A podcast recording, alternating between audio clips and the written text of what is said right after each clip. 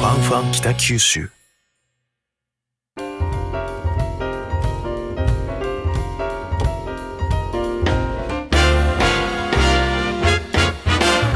おはようございます西日本新聞社が素敵なゲストと一緒に北九州の歩き方をお話しする番組ファンファン北九州ナビゲーターの勝木雅子ですはい、ご無沙汰してます。横山です。ちゃんとフルネーム言ってあよ横誰山かわからんと思うよそうですねみんな同じく西日本新聞社の横山智則です。ご無沙汰してます。帰ってきました。はい、はいそうですねはいあの覚えてらっしゃる方は覚えてらっしゃると思うんですけど このラジオ番組の初代メンバーであそうでするね横山智則さんが帰ってきました、はい、一年半ぶりです。一1年半にな一るか年半ねです。はい、今まで何してたんですか山登り。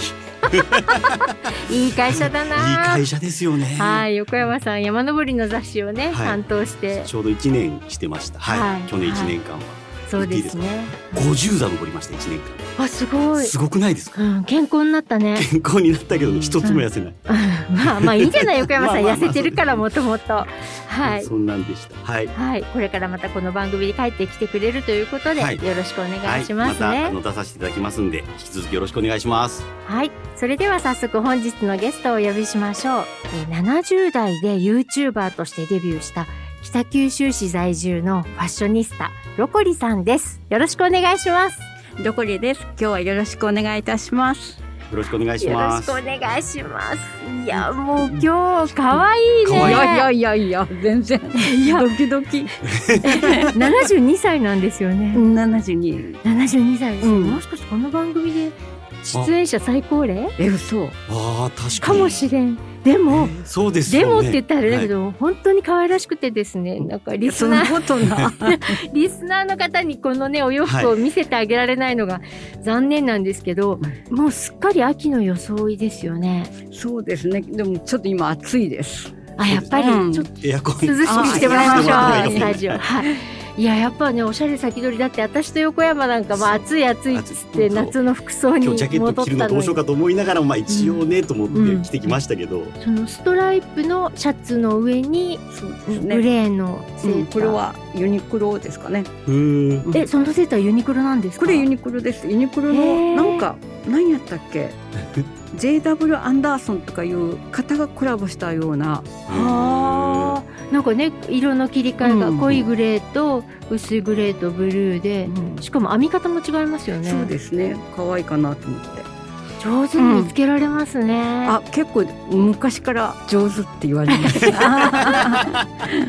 いやほんとかっこいいしかも、うんパンツがまたもうグリーンもうコーデュロイねコーデュロイグのリーンこれもうん去年ユニクロで見つけえましたそうこそれなもんでユすニクかロですか。れもユニクロです、いや色も形もいいよね、うんちょっとねダボっとした感じの、ちなみに僕も今日は上下ユニクロです。うんあそういやでもね横山さんが着てたら全然普通なんよそうですよね。ユニクロらしいユニクロですよね。うん、だけどロコリさんがが着着てたららっしゃるとめちゃくちゃおしゃ本れ当です そかうですみたいな。まあありがとうございます、うん、すごい素敵でですねまあそうやってそのすごいおしゃれなロコリさんなんですけれども、えーっと YouTuber としてデビューしたのが2022年の8月はい71歳で YouTuber なんですよねそうです番組聞いてらっしゃる方気になったらですね番組終了後に「ロコリ」で YouTuber で検索していただいたらすぐ出てきますのでちょっとご覧になっていただきたいんですが、はい。まあ、その番組の中身がファッションについてそうですね何分ぐらいあるんですかねだいたい10分から15分ぐらいの間ですかね、でロコリさんがお洋服を着てカメラの前でちょっとポージングするんですよそうね。ですねうん なまあいいですもんね。一応まああのユニクロで新発売になったお洋服とか、はいそれを何年か前のお洋服と組み合わせたりとか、はいはそんな感じですね。いなるほどですね。でまあ下は同じで上だけ特会引っかえみたいなのもあったりそうですね。あとねスカーフ巻いてみよそううとかですね。うんはい。いやーすごいなと思ってそのカーディガン1枚羽織るだけで全然ね、うん差し色が違うだけであそうあのうん結構色が好きだからちょっはいとカラーにはちょっとこだわりたいなみたいな、ああ、なるほどですね。いやすごいなとそして音声一切なしっていうなし音楽はね、あるけど、うん言葉発しないじゃないですか、うんあれもこだわりなんですかいやーなんか喋るのがめ ん面倒っていうか 面倒じゃないんだけど、うんうん何回もこう失敗したら嫌だあ取り直しあーとかそういうのが面倒だなと思って、はいでもともと人前で喋るのっていうのが得意じゃないからこうやってラジオ出ていただいてありがとうございます。書くのはいいんですけど、うんうん うんうんうんあそうなんですよね、うんだから言葉を発しない代わりに書き文字が出ずっと文字が出てくるんですよね。テロうんうッんプですかね。そうテロップんがね、うんあれも面白いですよあね。そうですありがとうございます、ええうんこう見ながら文字の量ってこのぐらいでいいんだなと思いながら見てました。そうそううんちょうどいいよね。ちょうどいい。うんそのうんなかなか書いてもあれだなと思いながらです。うんうん、そうそう。しかもね文字も大きいのでそう。そう読みやす読みいやすいうん、自分が大きな文字が好きだから、はですね。うんいや本当あれぐらいの文字の量で文字の大きさだからすごく読みやすいし、でもうポイントだけですよね。どこで買ったとかいくらとか。そうですね、はい。うん、でそれすごいわかりやわすかいりよやすいし、うんね。いやずっと見てましたよ。ね、はい。ありがとうございます、あれ一ヶ月一本ぐらいのペースですかねい。やもうちょっと。えっと、一応1ヶ月に3本あぐ三ら本もあいったか。したいんですけれどうんうんも、うん今のところなんか6月とか1本しかやってないし、あとギリギリ2本とか。はい。い。うんでもその辺があの不定期っていうのもいいですよ不定期ね。もうシニアのスローペースで、いやーでそもうそれがいいね。はいうんでも一応希望としては3本、あ一ヶ月う三ん本。 10日に1回ぐらいのペースでやっていけたらなとは思ってますなるほど、うんですちなみね。に撮影から編集まで全部お一人で。そうです全部一人ですすごいな。ねえだからご自宅の YouTube を撮る部屋部屋、にうんカメラを設置して、うんでお洋服着て、うん前でちょっとウォーキングとかポージングとかして、でまた着替えてみたいな、その繰り返し、そうです、でそれをまあ編集して、うんあと音楽入れてますよね、はい、あ入れてますあの音楽もすごい素敵なんですけあどりがとうございます。あれはえっと有料の音楽サイト全部英語なんですよ。はい、うん。洋楽が好きなんですねあでもうんそうですね基本洋楽が好きではいでもその洋楽が好きなところがその全部英語しかなかったんで、うんで今結構 YouTube でこう初心者向けの How to 動画とかをはいはい出されてる方がすごく多いから、はいそういう音楽のハウトゥー動画も出される方もいていたんでそれをこう見ながら、 なるほどなるほど。 うん、へーそじゃあ編集の仕方とかは YouTube で学んだんでうすそうです全部 YouTube で学びました。すすごい若い人に聞いたりもせあずもう全く、すごいすごいですねうんもう本当ハウトゥー動画がいっぱいあるから、はいその中から自分に合うような人はい若い人はすごいあの早口で喋ったりもするけど、まあ割にこうゆっくり丁寧にはい喋ってくれてる方もいて、はいだからその方の動画を何回も繰り返し途中で止めながはらいとか、書きながら止めながらのい繰り返しで、えーうんできるもんですね。ねすごいな。うんすごいですね、へーでもそれ70過ぎてからですからね、うんね生まれた時から iPhone がある子たちとは全然違うんですけどね、パソコンだのスマホだのは全然なんて言うんですかね。 あの失礼なあれですけど苦にならないというかあ以も前かう全ら。然、ああ、うんうん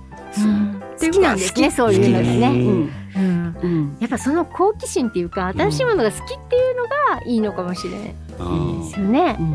そして文字で説明してある中にもなんかお値段とかもちゃんと書いてくれててあはあいうのすごくいいよね、あそうで安いんですそうよ。意外い、とそうでもそえう安い800円みたいなううんん、こんなおしゃれなのにとか、うんあと古着屋さんで買いましたとか、うんだからすごいいいなと思って、でお金かけずにおしゃれできますっていううん見本みたいな感じで、すごい素敵はいでまあそもそもそのファッションセンスなんですけれども、もともとそのどこでファッションセンスって磨かれたっていうか、最初はやっぱりアンアンあんあんですね、うん、でもともと高校生の時からおしゃれにはすごい興味があったから、はいうん、あーす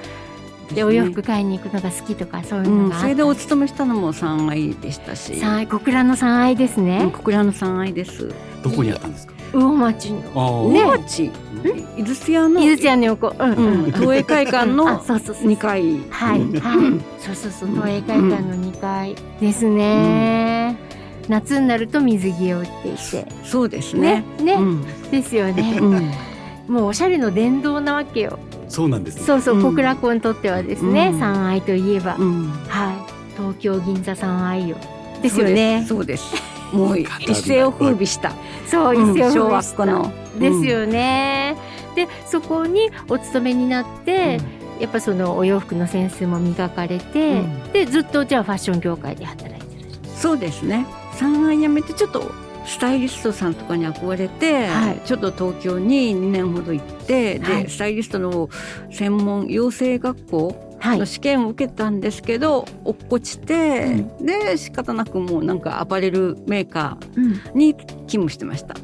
そうなんでです今度はメーカー勤務なんですね、はいあれでも経営も出すあ、それ経営するのはもっと先、もっともっと後になってから、あそうなんですね、うんじゃあまずアパレルメーカーでうん働かれてじゃあその時はマヌカンみたいな感じなんですかいやその時は営業へーアシスタントみたいな感じですかね。あそうなんですね、でもずっとファッションですねやっぱりねそうですうね。んでその後自分でお店を持たれたのは何歳ぐらいの二十五20歳。 25で自分でお店持つってすごいですね若いですよねいや昔レンガ通りっていうのが丸源会館にあったんですよね。はいで春毛懐かしいですねそうもういろい懐かしろでしょう。はいうん。でそこは若い人がお店をしやすく契約金とか、うんなんはいかはいそういうのうんを最初から安くし設定したりとか、ローンにしたりとかして、あーだから私全部で若い20代のオーナーが、うんこの間数えてみたら17人ぐらいいたんですよ。へえそうなんですかみんな20代へへええそうなんですね。あそんなことやってたんですね昔30代の人がが2人ぐらいいてあともう本当みんな20代へへええでそのうちの一人としてご自身のブティそうッでクすを経ね営されてた、うんへえすごいでそれって、まあ、広さとかどれ何坪ぐらいの広さは最初3階でお店始めた時にはあ10坪ぐらいですかね、うん、でどんなお洋服を売ってらしたんですかそれやっぱり自分でセレクトしてきたそもうのですね、あーう、うんんトレンドっぽいものが多かったですね、そのアーに載ってるようなそうですね、 へえ、うんちょっと個性的なデザインとか、はい色使いが可愛いとか、はい、うん、その当時から色が好きだったので、はいうん、色使いの可愛い商品とかがうん集めるのが好きでした。あそうなんですね、でうん固定のお客さんもついてそうですね。固定のお客さんたくさんついてましたね。へえ、それで2店舗目も出すことになそっうたんですそかうそでもすごいトントン拍子ですよね、う。うん。まあどうな のかな。でもそのうちにモノトーンの時代が来て、はいああ私の嫌いな黒の時代が来て、あーそれで、はいはいはいうん、どんどん売り上げは低下するしみたいな。あーそう、DC ブランド全盛みたいになってそうきそうそうてそうモノトーンが、流流行り始めた頃なんでか黒がすとにかく嫌い だったあそうそうなんですね。 うんへー黒の洋服とか絶対着たことがないし、あーそうですか今は全然平気になったんですけど、うんなんでだろうなんかダメだった。若い頃は、うんうん、そうそれが大失敗のもと、 まあ、あと自分の経営能力のなさっていう、うん、経営者には向いてない、うん、っていうのはすっごいある。なるほどですね、うんいやでもねすごいですよねやっぱね、うん2点出すところまでは本当すごいんだけどその後顔を曲げずに私は色が好きだからって、流行してても黒を売らないっていうそう今だったらもう黒を売れてたら黒ガンガンね仕入れますよね。まあ 商売としてはそうそう。うん、売れ筋最前線っていうですよねその最うん、そう、うん、でもその頃はそうじゃなかった、うんっていうことでだんだん経営が苦しくなるそうそうであとまあ都営会館がリニューアルして、はい若い女の子たちの足と目がもう全部都営会館に向いてああだんだんその丸源のレンガ通りに来なくなってそうそうそう、うんそうですああねそういううんことですともかあ、るんですよねなるほうどんですね、で倒産しちゃうんですようね、ん何歳の倒時産っていうか、うんもう廃業廃業かで廃業はいが35歳の時、うんこれもまたお若くしてそうですよね、すごい経験ですよね、うんこの時の社今思えばですよねね。え、うん、うん で借金が うん2000万 まあ足していったら計算していったら怖くなったから途中でやめたんです よ。笑い事じゃないごめんなさいもうここれ以上数えないみたいなうん、そいやすごいいやそれも壮絶な経う、験んなんですけどでもその借金は返さなきゃいけないから、うんまたお洋服を売るお仕事に疲れたんですよね。そうですね。うん、お給料のいいところでうん、探して、はいはい、うん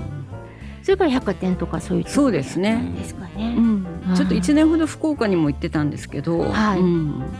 そこはなんかこうヤンキーさんの 販売員が多くて怖くてもうね福岡は怖いからですねやろ いや中にはいいすごいいい子もいたんですけど、はいはいうん、そうでもなんとなく合わなく合わなっいてなやんっかぱ合わなくこっち帰ってこられてうんうんそうなあんです。通勤はしてたんですけどね、はい、もちろん、うんああそうなんですね。いやでもですね普通ブティック2軒うまくいってるならまだしも、うんそれが途中でちょっとダメになっちゃって、うんたくさん借金を抱えたらもう心も折れそうになると思うんですけど、うんなんかそれでもやっぱりファッションはずっと好きだったんいじやなんかわけわからなくなってきたゃ、うん、なんか自分は何が好きなのか、うんうんどんな洋服が好きなのか、はい、うんはいもう全くなんかわけわかんなくなってきちゃって、はい、うん、うん、わけわかんなくなってたけどでもまあお仕事としてそのそうそう仕販事売はしないといけないからうんうんですね。うんうんなんかね、うんもうねある意味その業界でちょっとつまずいたらあーもうこの業界からは足を洗おうとか思ったりするんじゃないかなとも思うんですけど、うんやっぱそこはやっぱりファッションからは離れたくなかったんですかね。まあ勤めやすいっていうか、うんうんあご経験もあるから、うんなるほどですね。そうかでもその時の経験がやっぱり今のそのプチプラっていうかですあね。それはすごくありますよね。うんんねこのお値段でうんこんなにおしゃれなものがあるよっていうのをみんなに紹介できるっていうのは。それしか買えなかったから。 うんうんそうですね。だからまあある意味そその経験のおかげって言ったらそうねでそうすねなのかもしれないけど、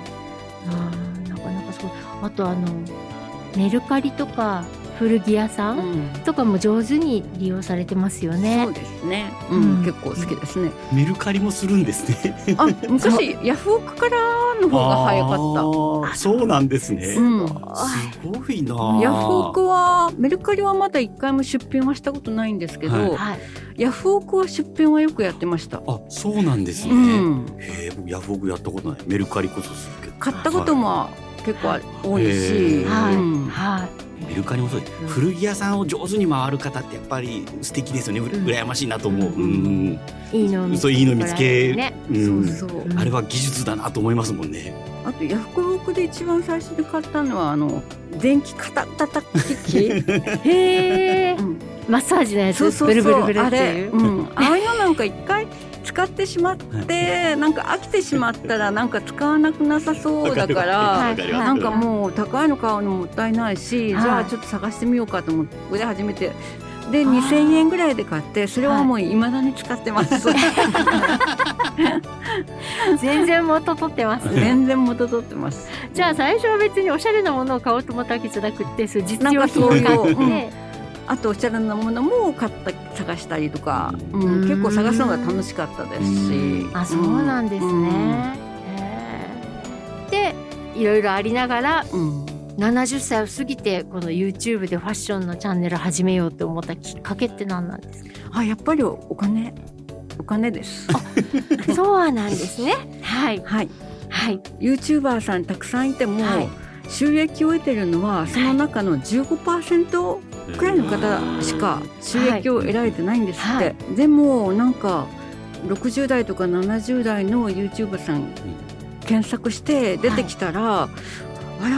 わ皆さんなんか収益化してる人多いんだなと思ってへえ。で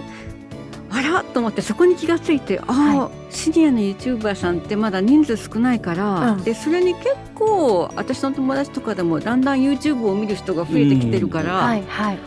じゃあ今がもしかしてチャンスなのかなと思ってそこに目つけて、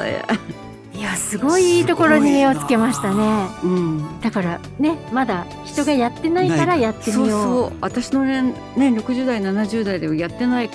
人まだまだ少ないから、はい、でも見てる人は増えてきてますよね、そうそうそううんんうんうんですねいやそしてそのうまくいってる YouTuber さんの研究をされたんですよねそうですねよく見ましたどの辺で上がってるのかなとか、はいうんあそれはこうあの視聴どの何何回目で上がったかとかそういうことうん、それとかそのどんな内容の時に視聴回数がガンと上がってるのかなとか、そういうのあもこう見たりとかして、はいうん、もうマーケティングの世界ですね、うんですね。はいでそれを研究してうんご自身で始める時も応用したっていうか、 そうですね。一回目はなんか大事だって「ハウトゥー動画さんに書いてあったかうん言われてたか ら一回目は大事だって、う んうんそう一回目を気合を入れて作って、うんうんなんかこう伝えられるものがあうんで目標何万人でした10万人10万人10万人そう目標10万人で、えー YouTube からあの銀の銀の盾盾をもらうのがあー目すごい標なんだけど、うんでもチャンネル開設してうん割と早い段階で1万人になったんそうですねよ3か月ぐらいで1万人に達した、それすそれそんなこともあるんですね、うんはうんやっぱりな何がそうなんかやっぱり成功のお秘訣だすすめにあげてもらえるかどうか、うんはいでそのおすすめに上げてもらえるのはうんそれシニアの方が上げてくれてるんですかね若い人が上げてくれてるんだどうなんですいかやその YouTube の中のことはちょっとわからないですけど、ううんんでもおすすめに上げてもらったおかげでビョンってフォロワーが増えたわけですようねんすごいよあねすごいそれこそフォロワーの年齢とかわかるもんなんですかどのくらいの人が見てくるあわかりますわかりますいくつな年がいくつぐらいの方うがんとか、うん、大男体女がとか45歳から上が多い、うんあー案外55歳から65歳が一番多いんですけどでも45歳から55歳までも同じくらい多い、へえわかります、うん参考になりますもん、うんうん本当になるううんんうん なりますよね、着こなしの参考にもなるし、うんなんか生き方っていうか、そうなんだと思いますかそういうのでうもんちょっとお手本になるかなって、うんやっぱ可愛いはいなって、あこんな言い方したら失礼ですけど、うんあ可愛いなってこんなんなりたいなって思うもんね。あ水色のパンツ履いてみたいとか思いましたよ本当に、おーうん あー似合いますよいやいやなんかねそん私なのもショートもパンツ履いていいかね。 大丈夫いや本当、うん大えーと体思いね、ながらロコリさんパンツファッションが多いからですね。いやであれでももうほらくるぶし丈、うんもうパンツの丈はくるぶし丈って決めてますとかうんいやその辺がすごいなと思っ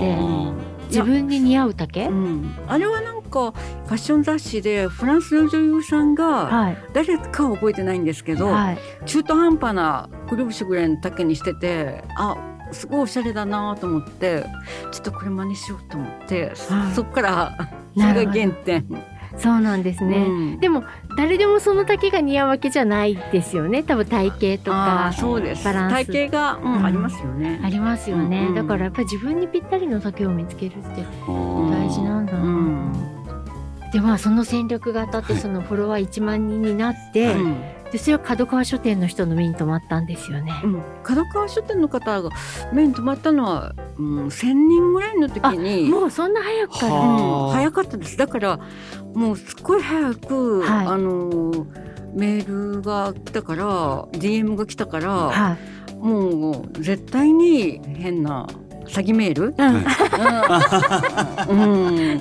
シニアを狙ったあ詐シ欺ニメーア をル狙った詐欺メールかと思ってはい友達に相談したら、はうん、まあそこの会社のホームページの問い合わせ欄からはいこんな方からメール来ましたけどいらっしゃいますかみたいな感じででうん自分のアドレスをそこに入力して、うんうんうん折り返しここにもしいらっしゃるんだったらば、この私のアドレスにうんお返事くださいみたいに書いて出したら本当に返事が来てあ本本物物 本物だとだ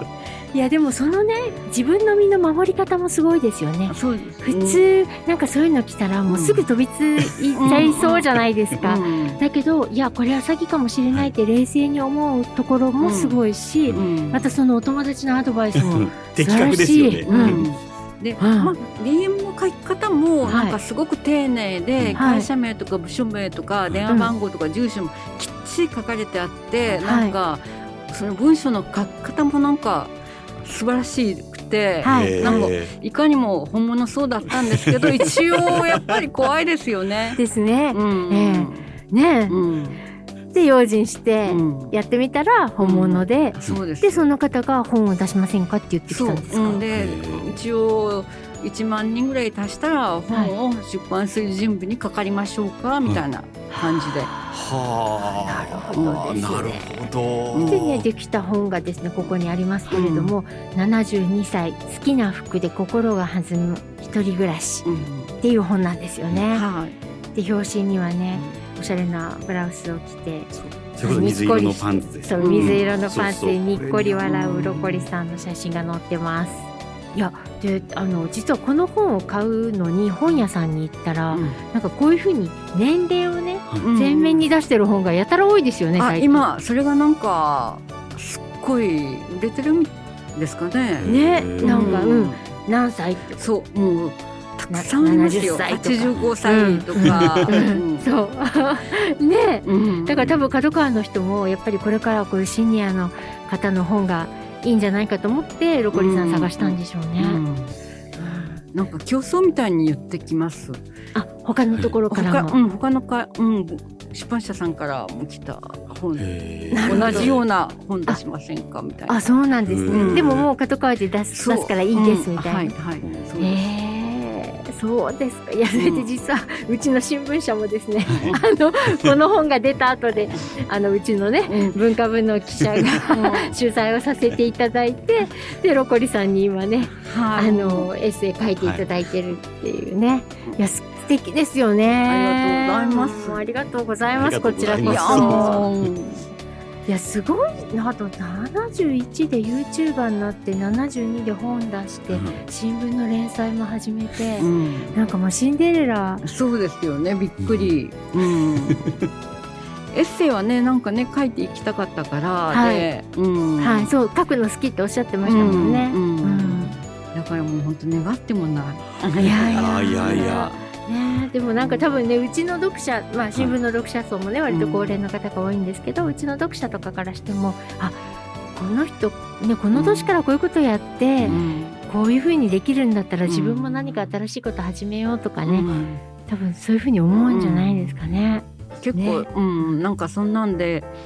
気が軽くなりましたとか、ううんんうん夢ができましたとか、ううんんうんおっしゃってくださる方が多いですね。そうですようね、んうんなんかすごい明るい気持ちになりますよねですこの本読んでるうとそう。なんか勇気をもらいましたっていうのがうん多い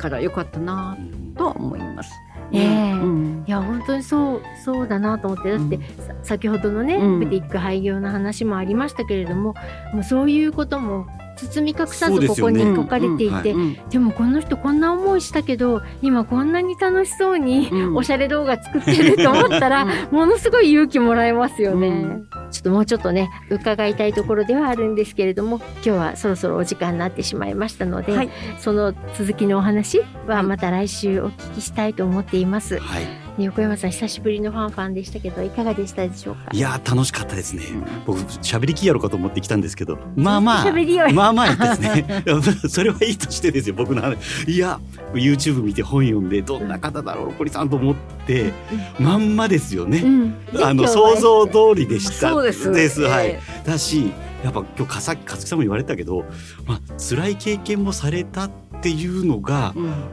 わからないぐらいというか、うん軽やかですよね。うんあうーん、なんかこうう、んそうだなと思いながら、うん YouTube で、あれなんていうの、ウォーキングっていうんですかね、こううんポージング、うんあれも、なんかかっこいいんですよ、プロっぽい。いや だ適し、当に。いやいやもうそうだし、うんなんかそんなイメージのまんまだったなと思って、よかったと思って、うんはい。そうですうんね、ええいや本当にあの楽しいお話ありがとうございまいした、や、こちらこそありがとうございます。本日は北九州市在住の70代 YouTuber ロコリさんをお招きしてお話を伺いましたありがとうございましたありがとうございました。ファンファン北九州では皆様からのご感想を募集していますハッシュタグファンファン北九州でご意見ご感想をお寄せくださいスマホアプリのポッドキャストや Spotify、ボイシーでは今日のお話のディレクターズカット版として放送できなかったお話が聞けるほか過去の放送のアーカイブも聞けますそれでは次回のファンファン北九州もお楽しみに